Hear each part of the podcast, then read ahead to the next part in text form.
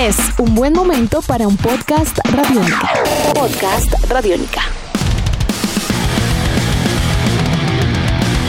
Bienvenidos a esta nueva edición de Podcast Rock and Roll Radio, un producto de Radiónica desarrollado por el señor Andrés Durán, arroba Andrés Durán Rock, y quien les habla Héctor Mora, arroba Mora Rock and Roll, bajo la producción de Juan Jaramillo, Jairo Rocha y la captura sonora de Camilo Barón. El 2021 no para de sorprendernos con grandes álbums que se estrenan oficialmente y que esperan incluso sustentarse al vivo sobre diferentes tarimas alrededor del mundo, tras lo que se espera una nueva realidad post-impacto COVID-19 en la Tierra. Tal es el caso para la agrupación de sonido rock progresivo estadounidense Dream Theater y su trabajo número 15 en estudio, A View from the Top of the World, así como también al otro lado del Atlántico para los ingleses Carcas, una nueva carga de death metal y rock melódico para su séptimo álbum en estudio llamado Thorn Arteries. Así que hoy en Podcast Rock and Roll Radio nos acercamos a las más recientes producciones de Dream Theater y Carcas, una mirada desde la cima del mundo a unas arterias retorcidas. Eso y mucho más para los próximos minutos. Andrés, muy buenas tardes, como es habitual, un placer estar con usted el día de hoy celebrando estos dos grandes discos. Lo mismo digo, Héctor, es un placer para mí estar con usted, ante todo agradeciendo a todas las personas que hacen parte del equipo técnico aquí en Radiónica y que hacen posible este Rock and Roll Radio Podcast. Bueno, bien, como usted lo dice, son dos referencias importantes, Carcas con Torn Arteries y por el otro lado Dream Theater con A View from the Top of the World. Las dos aparecen en el top 25 de octubre del expreso de rock.com. Dream Theater es estreno directamente en la posición número 4 con este nuevo álbum bajo el sello Inside Out, mientras que Carcas ya fue número 1 y en este momento es número 2, ha bajado un peldaño con el Torn Arteries bajo el sello Nuclear Blast. Ambas producciones eh, regresan con una fanaticada que ha estado muy atenta al grupo desde hace algún tiempo y con características eh, particulares, ¿no? Si bien de pronto el regreso por el lado de los Carcas ha sido más demorado con un álbum completo, full álbum, ¿no? Porque hay EPs publicados anteriormente. Eh, con el, en el caso de Dream Theater encontramos que fueron tan solo dos años con su álbum anterior y eso hace que igual los fanáticos por un lado o estuvieran extrañando discos o en el otro caso estuvieran todavía con el eh, furor y el entusiasmo de lo que fue el último trabajo. Entonces creo que son producciones que llegan en muy buen momento, por lo menos para sus seguidores. Hay maneras diferentes de trabajar las dos referencias, Héctor. Antes de que abordemos por, eh, eh, individualmente cada uno de los grupos y cada uno de estos dos lanzamientos, yo quisiera hacer un, un, paralelo entre datos que difieren entre las dos bandas. Y cuando digo no solo entre las dos bandas, ¿no? hoy en día hay muchas maneras de, de lanzar un disco. Puede ser eh, a, a, lo vieja escuela del siglo pasado, puede ser eh, hoy en día únicamente en plataformas. Bueno, en fin, un sinnúmero de maneras de hacerlo. Entonces, tomemos el disco de Dream Theater, la View from the Top of the World.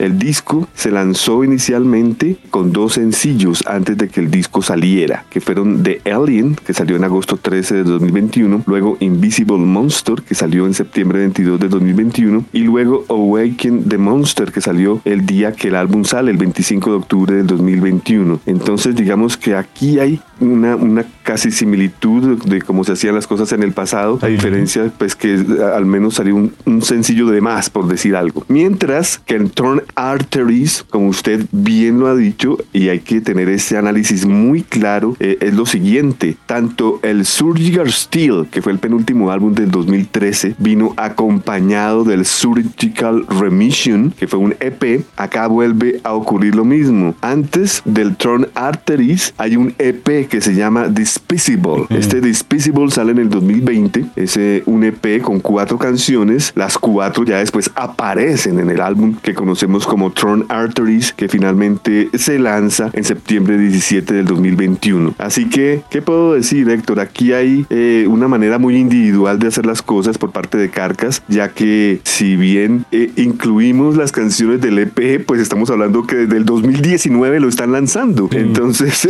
es, es, es, bastante distinto esta manera de trabajar claro. las, dos, las dos referencias. Claro, es un juego completo. Bueno, pero un, un buen panorama que tenemos para analizar entonces alrededor de los dos discos, dos estilos, además musicalmente hablando, sí, diferentes, diferentes, dos escuelas. Eh, ambas, ambas de pronto podríamos eh, tenerlas eh, cobijadas bajo la, la gran destreza interpretativa y el nivel técnico requerido, pero una es totalmente progresiva y la otra es mucho más oscura dentro del death metal. Claro que sí. Aquí lo que sorprende es que tanto Carcas como Dream Theater venían de discos anteriores, ya sea el EP de Carcas o ya sea el disco inmediatamente anterior anterior de Dream Theater que lleva por título Distance Overtime de 2019. Eh, son dos eh, eh, progresiones certeras de dos bandas que son de vieja data, que han venido trabajando, han venido sacando trabajos en estudio y que tanto la una como la otra están siendo muy bien recibidas por su público. Como bien lo dice Héctor, el público progresivo le da una muy buena recibida a este View from the Top of the World comparando con el álbum inmediatamente anterior. Hay muchas personas que dicen que lo supera y eso pues ya es, ganancia por todas las opiniones encontradas que han habido con los discos anteriores de Dream Theater después de la salida de Mike Pornoy, etcétera. Y pues por otro lado, me parece que el Turn Arteries eh, nunca, bueno, Carcas nunca decepciona, comenzando con esto. Carcas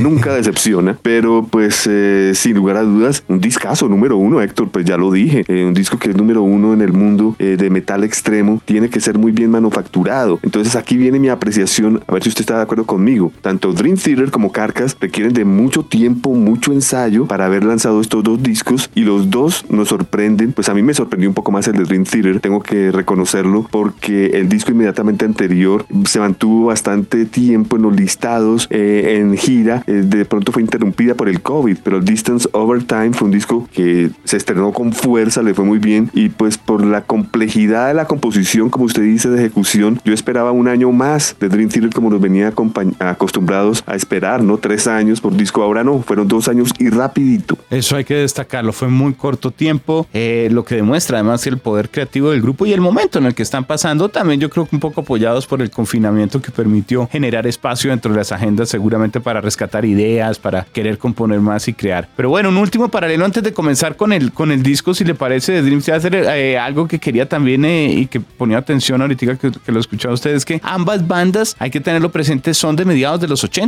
Ambas bandas eh, corresponden más o menos a una misma generación de músicos en diferentes lugares del mundo, pero claramente están en un momento y en una madurez en donde lo que ha visto alrededor, no solamente de la interpretación en cada uno de sus proyectos y los músicos, sino creo que en el paso del negocio mismo de la música y de las tendencias y los sonidos y la tecnología y demás, hacen que presenten piezas muy compactas. Entonces, eh, quería como agregar eso ahora sí pues, para... No, después de esto que usted ha dicho tan, tan certero, pues entonces yo colaboraría que Carcas le lleva dos años a Dream Theater. Carcas comenzó en el 86, Dream Theater en el 88. Carcas incluye en sus líricas eh, patología, política, sociedad y mucho humor, mientras que Dream Theater habla de filosofía, emociones, eh, desórdenes eh, mentales, reflexiones. Son dos, dos, dos puntos de vista muy diferentes. Y eso nos genera orgullo y atractivo para lo que será este podcast.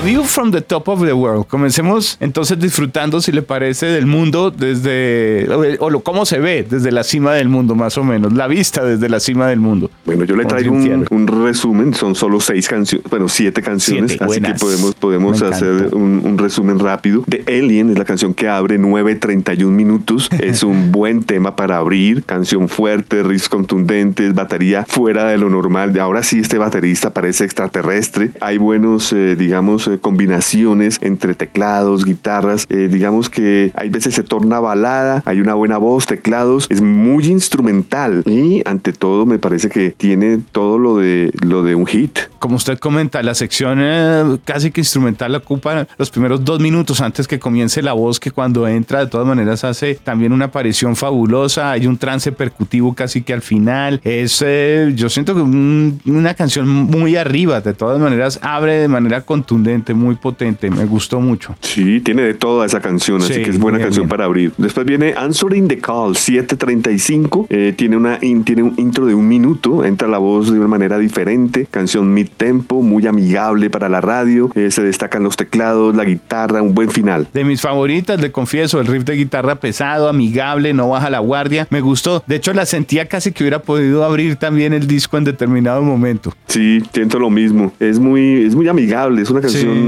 que no disgusta para nada. Luego viene la tercera canción, Héctor, Invisible Monster, el monstruo invisible, 6 minutos 30. Es una canción suave, en la mitad hay un intermeso que da paso a un solo muy clásico. Me parece que esta canción es otro hit. Sí, y tiene esos elementos clásicos que usted comenta, un poco de los teclados en capas, muy dedicado a las atmósferas, la voz del abrir sus melodías, eh, son incluso con los giros firma del grupo y de su estilo. Entonces Entonces creo que eso también lo hace cercano a los oyentes. Es un buen tema. Este fue sencillo, fuerte. Sí, señor. Luego viene la canción número 4, Sleeping Giant. Tiene una duración de 10 minutos 4 segundos. El inicio es eh, con guitarra. Eh, hay una batería complicada que acompaña todos estos eh, momentos. Excelentes teclados. Yo creo que estos tres músicos en todas las canciones se destacan. Lo que es Petrucci, el baterista McGuinney y el gran Jordan Roots Sector. Son misteriosos en esta canción. La, la, voz entra casi en el minuto 3, ¿no? De los 10, así que también es muy instrumental. Al minuto 6 parece otra canción, piano, la batería. Yo creo que son de, los, de las mejores canciones del, sí, del trabajo. De, de, las más importantes, sí. La siento también como con mucha identidad. Un juego muy progresivo. Exactamente. Muy claro. Ahí se sienten cómodos, se dominan, no se esfuerzan, al contrario, como que ratifican todo. Y eso es lo, lo interesante, que no bajan la guardia. Luego viene la canción número 5 que se llama Transcending Time, trascendiendo en el tiempo, 6 minutos 24. Me parece que es un tema melódico, muy progresivo, también amigable, buenas voces, mid tempo. Eh, también al minuto 5 todo cambia, ya faltando un minuto y medio hay, un, hay un, una invención musical increíble. Esta canción como que trae de nuevo la luz después del misterio de Sleeping Giant, sí. es como,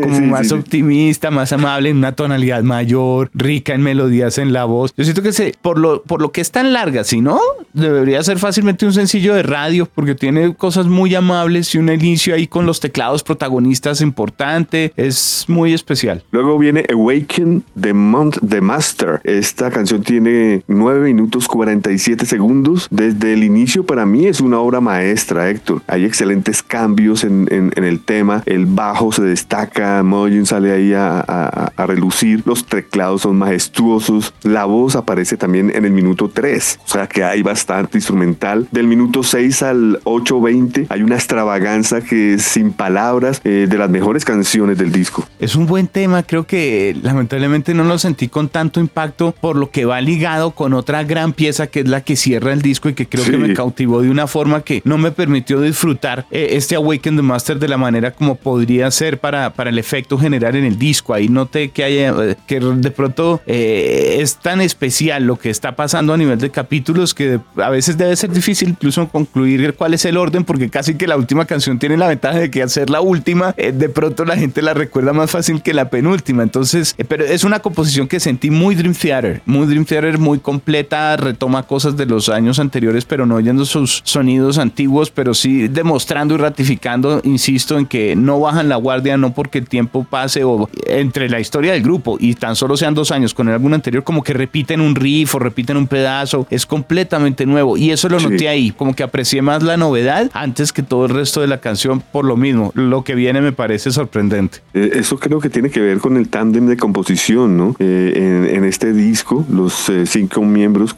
compusieron en estudio, a excepción de James Labrie, que lo hizo a través del Zoom, reuniones de Zoom, pero lo que es Petrucci estrenando sus nuevas guitarras de ocho cuerdas, eh, Jordan cada vez haciendo magia con sus teclados, Magini demostrando una vez más a todos esos fans amargados cuando se fue por Noy que puede superarlo, mm. y hacen un gran disco y esto se demuestra con la séptima canción, Héctor, que es la que lleva el título del álbum, eh, La vista desde el tope del mundo, de A View from the Top of the World.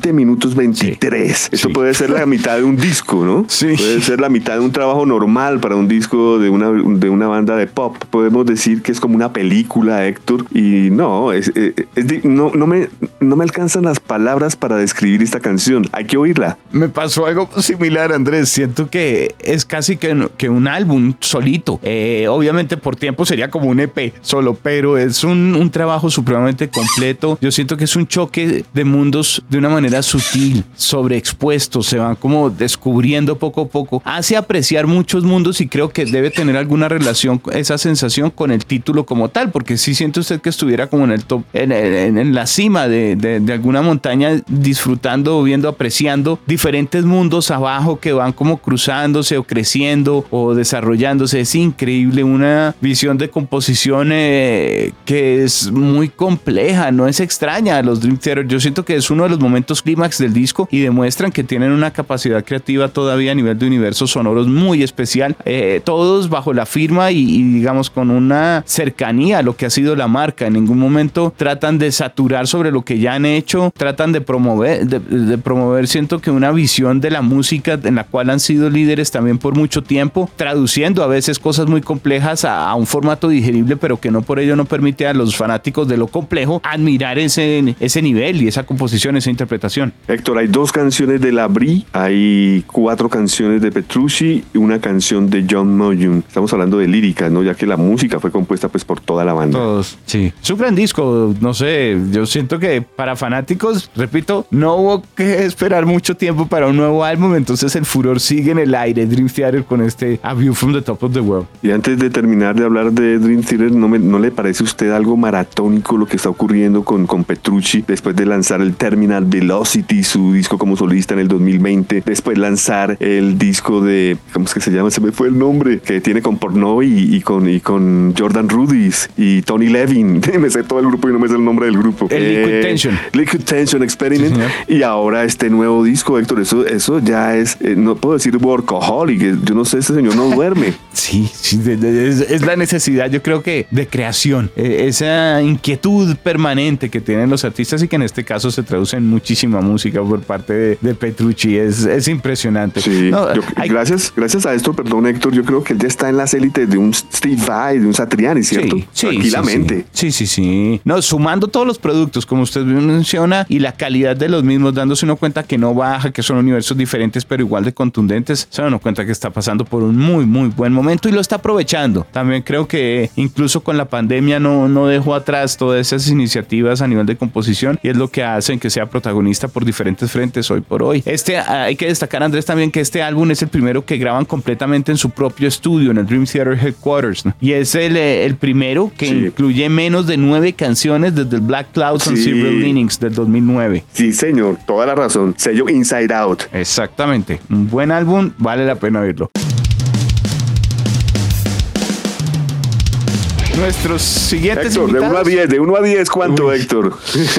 Uy, de 1 a 10, yo a este le doy 8.5. Yo también, exactamente la misma calificación. ¿Sí? señor. Sí, señor. Muy bien, muy bien. Y he visto en los diferentes medios le dan 8, de 8 a 10 le dan 8, así que estamos de acuerdo. Sí, no, Buen disco.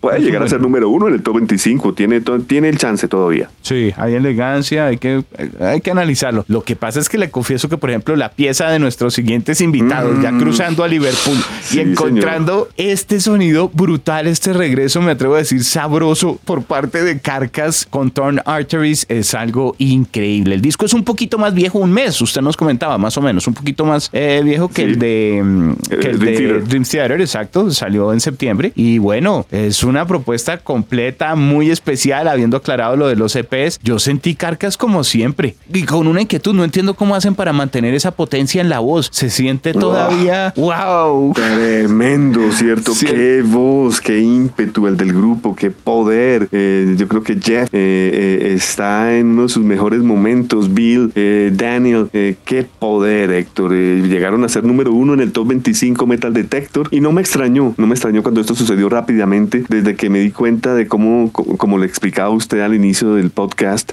como ellos fueron lanzando el, el, EP primero, fueron con todo el tiempo, con toda la confianza, con ese famoso despido Visible del 2020 y luego sale este Turn Arteries con toda esa, con todo ese despliegue humorístico y de arte, Héctor, porque quién pensara, el disco podría ser oscuro y denso y es de color blanco. Inicialmente iba a ser un corazón, tengo el librillo en mis manos, iba a ser un corazón compuesto de pedazos de dedos de ser humano, oh. cabezas de cabezas de ser, o sea, una gore, gore, Héctor, así totalmente gore. Y, yo creo que decidieron, no, dejémoslo así con esas verduritas, eh, con el albe, con, con, con el ajo, con, con, vegetales. Sí. con la bichuela y en forma de corazón. Y usted toma el librillo y en la, en la, parte frontal, en ninguna parte dice carca, Héctor, ni en la carátula del disco ni en el librillo, solo el corazón hecho por vegetales. Usted va pasando la hoja, cada hoja tiene un color rojo a un lado y hacia el otro lado blanco, pero ese rojo se va tornando café y el café se va tornando verde y el verde se torna negro. ¿Por qué? Porque las imágenes de este corazón hecho por vegetales se va pudriendo poco a poco, poco a poco y en la última página pues parece que le hubieran echado fuego a ese corazón porque está totalmente negro, eh, carbonizado. ¡Wow! Claro, la experiencia ya del, del, disco completa eh, eh, y en ese tamaño, Andrés, no, fabuloso. Digamos que para, la, para las corrientes digitales, de pronto la imagen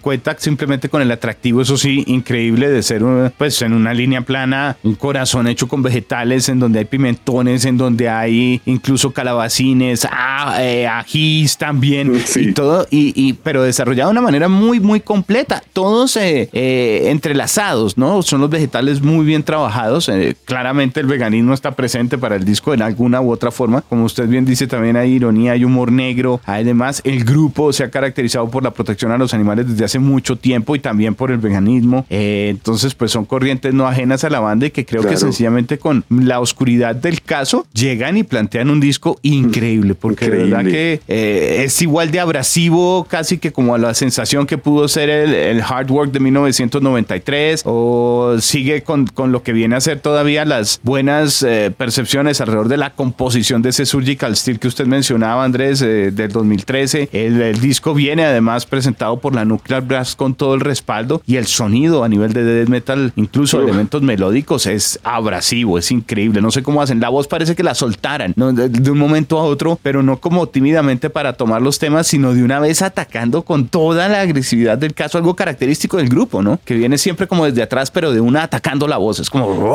Y ante todo el veganismo, Héctor, la contracarátula de la cartilla presenta el famoso corazón hecho por todas estas vísceras y partes de, animales y humanos, eh, con, dos, con el tenedor y el cuchillo a cada lado, haciendo la crítica a las personas, pues que para ellos comerse un corazón de un animal o algo no, es nada, pero sí se ve bastante grotesco ya cuando está bajo un fondo blanco. Y, salió una edición especial que viene con un charo Héctor, y, los, y los cubiertos y todos estos señores son muy divertidos. Viene hasta el delantal. bueno, un, sonido, una estética especial que viene de manera muy consecuente, sustentada por una, una propuesta nuevamente potente, rápida, que es, eh, yo siento que, ah, bueno, usted destacaba el trabajo de baterías también, yo siento que brilla también mucho más, de una manera más, más, eh, más completa, tal vez por lo que es un disco entero, ¿no? Eh, y, de pronto nos, nos deja de una forma más completa disfrutar el trabajo de Wilding, pero es un trío, Andrés, y esto suena poderoso. 10 canciones, 50 minutos aproximadamente. Sí, señor. Comparar no es chévere, Héctor, pero el Surgical Steel es un disco que es un poco más fuerte que este Torn Arteries, pero eso no lo hace ser inferior, porque pues si hacemos un análisis rápido de canción por canción nos vamos a dar cuenta del por qué. Eh, lo invito a que lo hagamos de un poco más rápido que con Dream Theater porque son más canciones. Esto comienza con la canción que da título al álbum, Torn Arteries, me parece que es una buena canción de inicio. Tiene, como usted decía, todos los ingredientes carcas, la voz fuerte, las guitarras, buenos cambios. Los ritmos, es la firma del grupo, pero pues eh, capturado a este tiempo, pero es puro death metal vertiginoso. Luego viene la canción Dance of Ixtap, que es una canción que desde inicio al final es mid tempo, pero los riffs son súper pesados, la batería es cadenciosa, lenta, buena voz, buenos solos hay ahí. Eh, a nivel vocal a veces es un poco terrorífico, tiene también como un poco de, tradición eh, para los que quieran ser eh, que los asusten. El video es bueno, recomendado también. hay una canción como siempre ellos haciendo mofa a los Beatles, en esta canción a Eleanor Rigby, con la canción Eleanor Rigor Mortis. con toda la fuerza inicia esta canción, mejor dicho, a, a 10.000 por hora, luego bajan contundentemente a un mid tempo, pero esos cambios contundentes son bien ensamblados. Las distorsiones son perfectas, Héctor. Buenas partes instrumentales, buena canción. Aquí es donde se da uno cuenta que el grupo No Bajo la Guardia sigue sonando a ellos mismos, pero muy moderno, con todos los elementos eh, de siempre. Es eh, contundente, es rápida, es abrasiva y preparada el terreno para mi favorita del disco, le confieso. Under the Scaffold Blade.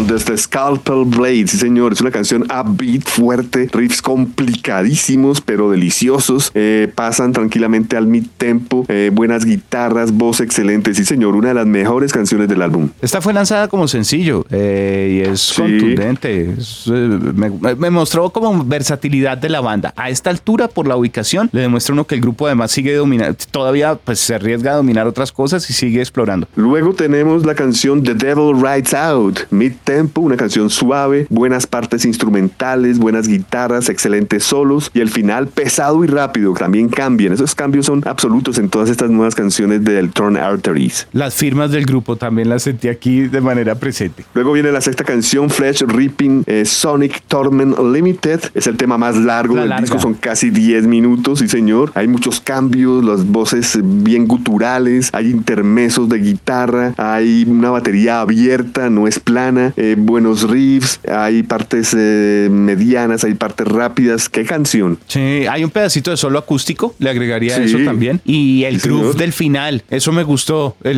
Sentía la banda contundente como siempre, pero con un poquito más como de groove, de tintes de groove metal, ahí es el final. Sí, el intermeso acústico demuestra que ellos hacen lo que quieran con la música. Sí, dominan el género. Sí. La séptima canción, Kelly's Meet Emporium, una canción rápida, muy carcas, me parece. Sí, esa, esa me acordó un poquito como algunos momentos, como en algunas secciones, algo del Swan Song del 96. Eh, sí. Como, como, como en esa línea, como un poquito más, melódico de lo normal, a veces dentro de ellos, eh, pero muy completo y que forma parte también de la identidad. Luego viene la canción In God We Trust, canción rápida, mi tempo, riff contundente, buenas voces, buena batería, buenos cambios. Eh, sí, este es un, buen complemento. Yo creo que para esta altura del disco, la parte rítmica, aquí también destacaría todo el trabajo de batería. Se siente eh, como con mucha energía revitalizada la, la, propuesta. La penúltima canción es Wake Up and Smell the Carcass, Cavit Emptor. Una canción excelente, me parece que aquí están los mejores solos de guitarra, hay buena batería, buenos riffs, una excelente canción. Bueno, dos canciones, ¿no? Porque se subdividen en dos. Sí, aquí, aquí guitarras. Aquí yo siento que sí la línea es para disfrutar de las guitarras, todo en su esplendor. Y esto finaliza con The Sit Remorseless Swing, eh, una canción que inicia muy suave y al minuto comienzan con esos cambios solo de guitarra, riffs. Yo creo que es la canción perfecta para finalizar el disco, Héctor. Es un poco más frenética. Yo creo que es como un tema en donde se siente que se va a acabar el disco, no porque toquen a toda, porque de hecho la canción es larga, la canción es de 5.20, las otras, las anteriores eran un poquito más cortas, las dos, tres anteriores. Entonces creo que eso ayuda a realzarla porque siente uno que es querer dejar en claro que el grupo eh, sigue siendo totalmente abrasivo y, destructivo en su propuesta. Es una, es una institución por algo carcas. Y además lo que usted menciona, cada vez que sacan un disco, han dejado en claro quiénes son. Nunca han bajado la guardia. Así haya tenido uno que esperar un buen rato, bien sea por EP o bien sea por álbum. Esta, esta Seattle's Remorseless Swing fue el último sencillo lanzado el 17 de septiembre del 2021. Como dato curioso, Héctor, ellos con su humor, la edición japonesa de este Turn Arteries incluye una canción que se titula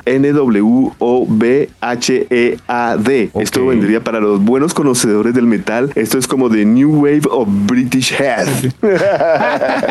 excelente, excelente. Ahí, hay un guiño claramente con su pasado y el, juego de ingleses hacia ingleses y su legado musical. Sí, señor.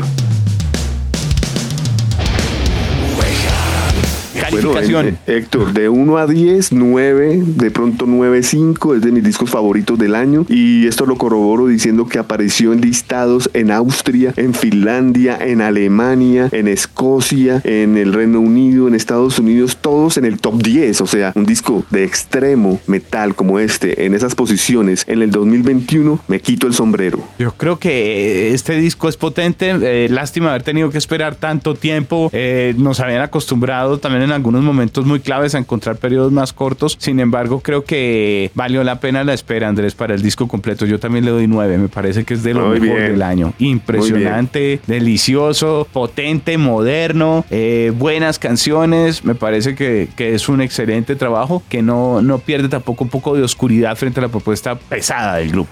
Me encanta que nosotros nunca nos ponemos de acuerdo para la calificación y siempre es muy acorde. Tenemos unos gustos muy parecidos, definitivamente, Héctor. Me encanta eso. Sí, fluye a veces. Creo que la música hablando también de una manera especial y particular, no solo en estos podcasts, sino a lo largo de todo el ejercicio para preparar los espacios y, estas conversaciones. Andrés, pues bueno, algo que estemos dejando por fuera que usted quiera rescatar antes de despedir esta emisión de Podcast Rock and Roll Radio. Claro que sí, Héctor. Para las nuevas generaciones que nunca habían escuchado Carcas, vayan a escuchar sus discos como Record Putrefaction, The Symphonies of Sickness, el Necroticism, el Headwork, eh, Swan Song, discazos. Igualmente Dream Theater, una agrupación progresiva que comenzó, como lo decíamos, en el 88 con su When Riemann Day Unite, pasando por Images and Worlds y bueno, muchísimos, muchísimos otros. 15 discos. Este ha sido un producto de Radiónica desarrollado por el señor Andrés Durán, arroba Andrés Durán Rock. Quien les habla, Héctor Mora, arroba Mora Rock and Roll, bajo la producción de Juan Jaramillo, Jairo Rocha y la captura sonora de Camilo Barón. Así que muchas gracias a todos por acompañarnos y Andrés, nos veremos en una próxima ocasión. Excelentes álbums los del día de hoy. Larga vida a Dream Carcass. Hola, soy Fausto García Calderón. Hago parte del equipo de paz de Radio Nacional de Colombia y quiero invitarlos a escuchar Inquebrantables, Voces del Cambio, la serie de podcast en la que les traemos historias de gente excepcional que está cambiando la historia en lugares a los que ha llegado la paz. Sigan estos relatos que traemos desde las regiones colombianas cada mes. Encuentren este podcast en cualquier plataforma de distribución que prefieran y en nuestra página web Radio Nacional Co. Nuestros podcasts están en radionica.rocks, en iTunes, en RTVC Play y en nuestra app Radionica para Android y iPhone. Podcast Radionica.